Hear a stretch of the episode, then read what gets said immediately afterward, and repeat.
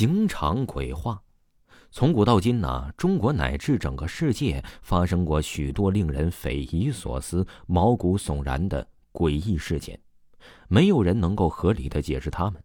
他们就像是黑暗之中冉冉升起的鬼火，悄无声息的潜伏在人们心灵的深处，久久不能熄灭。明朝初期，国家根基未稳，为了巩固统治。太祖皇帝朱元璋制定了严苛的法律，大兴文字狱，许多人无辜的被冠以谋反、大逆不道等罪名残忍杀害。而明朝的刑罚又是历朝历代之中最为残酷无情的，凌迟、斩首、剥皮、车裂、断椎，其中凌迟最为恐怖，行刑的场面异常血腥，就连许多行刑的刽子手都难以忍受。然而啊，明朝正是靠着这些残暴不仁的刑罚，一点点的巩固了集权统治。永乐年间，东南沿海某城有个郎中叫梁松，此人医术高超，在江南一带啊是小有名气，许多外地人都慕名前来求医。不过，梁松并不在乎赚钱，他始终谨记着为医者的本分。即使遇到生活困顿、无钱支付诊费的患者，梁松也会尽自己全力去医治的。有些病人行动不便或者常年卧床不能远行，梁松常常需要外出出诊。他外出的时候啊，总会路过城郊那个旧刑场。这个刑场啊，始建于元朝初年。当年蒙古鞑子曾在这里杀害了无数反对他们的人。元亡之后啊，为了图省事儿，城中没有修建刑场，处决犯人呢也都是在这个前朝的旧刑场执行。但处决犯人之后，官员们不派人打扫刑场，因此鲜血和人体的残肢碎肉就这样胡乱地丢在刑场上，任由蚊虫和食腐动物啃食。久而久之啊，血和体液都渗入了行刑台的地面里，变成了黑褐色，常年散发着令人作呕的腥臭味儿。过路的行人唯恐避之不及，而梁松啊却不觉得有什么。行医多年的他，对这样血腥的场面早已见怪不怪了。每当他走过每个刑场的时候啊，都是一脸的淡定从容。有一天，官府抓住了几个臭名昭著的江洋大盗，将他们判处凌迟之刑。押送到城郊的旧刑场处决，城里的百姓知道了，纷纷跑到城郊观看。梁松和他的夫人也在其中。人嘛，总是喜欢凑热闹的。三个满脸横肉的大汉被剥的是赤条条的，绑在柱子上，脸上的表情惊恐异常。午时三刻一到，三个刽子手便操起小刀，开启了行刑。肉伴着红彤彤的血珠，一片片的掉落下来，杀猪般的惨叫也一声接着一声的响起，场面惨不忍睹。行刑开始没多久，台下就有许多人恶心的哇哇大吐起来。梁松的夫人呢，也感觉有些不舒服，便拉了拉梁松的衣角，小声说：“相公啊，咱们还是回去吧，我有些受不了了。”“哼，你呀，让你好好在家待，你非要过来凑热闹。”梁松拍了拍妻子的肩膀，淡淡的笑了笑。好吧，咱们回家吧。以后啊，可千万别来这杀人了。当心回家做个梦。时间过得很快，不知不觉的就过了一个月。这天呢，是民间的七月半，鬼节。一大早，外面就下起了淅淅沥沥的小雨。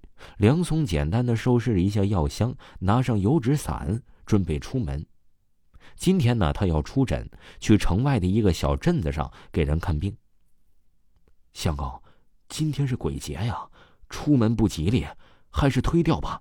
妻子皱了皱眉头，小声的对梁松说道：“嗨，妇人之见，什么鬼神之说都是子虚乌有的，总不能因为一个小小的鬼节就不去给人看病了吧？”梁松一边说道，一边背起了药箱，对妻子交代道。今天呢，我可能会晚回一些，晚饭就不必给我留了。行，知道了，早去早回吧，别在外面逗留太久了。哎呀，你在家好好看门。梁松嘱咐完之后啊，便打着伞出了门。妻子望着他离开的背影，有些担心的自言自语说道：“哎，希望别出什么事儿啊。”梁松忙活了一整天呢。这病人的病情总算是稳定了下来，但此时啊，天色也已经渐渐的暗了下来，外面的雨还没有停，反而越下越大。于是梁松便匆匆的离开了病人的家里，打着纸伞往家里赶。雨打在纸伞上，发出了噼噼啪啪的声响，雷电伴着闪电的划过不时响起，好像老天爷愤怒的狂吼。路变得越来越泥泞，梁松的衣服几乎啊全部湿透了。于是他加快了速度，使出了全身的力气向前跑。天气这么糟糕，夫人一定会担心自己的。跑了没多久啊，梁松远远的看到了那个旧刑场，他知道这里已经离城不远了。不过呀，他很快发现刑场上有几点绿莹莹的光芒，看起来似乎有人在那里。这么晚了，又是鬼节，谁大晚上的不回家，到这个鬼地方来呢？出于好奇呀，梁松快步朝刑场走了过去。成年累月，呃，血渍啊，在雨水的冲刷下变得腥臭刺鼻。梁松只好一只手捂着鼻子，一只手打着伞。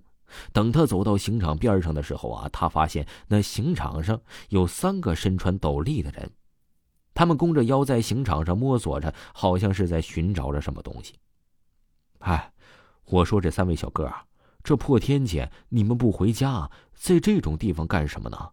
梁松问道。可是那三个人呢，似乎没听见一样，还是在低头摸索着。梁松便走上前去，拍了拍其中一个人的肩膀，善意的说道：“你们丢了什么东西啊？要不我来帮你们找吧。”“嘿，真的吗？”